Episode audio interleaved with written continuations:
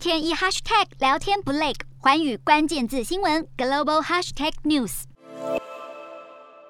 零星几辆车子呼啸而过，过去繁华的香港街道因为疫情严重，昔日不夜城变空城。有网友感叹说道：“以前香港是购物天堂，现在都变了，实在难以想象这是香港的现况。”香港疫情扩大，确诊数不断攀升，香港医疗量能也拉警报，重症病患暴增，让香港的医疗体系也不堪负荷，医院只能安排患者在露天临时帐篷内候诊。有医护工作人员就批评政府对防疫根本毫无计划。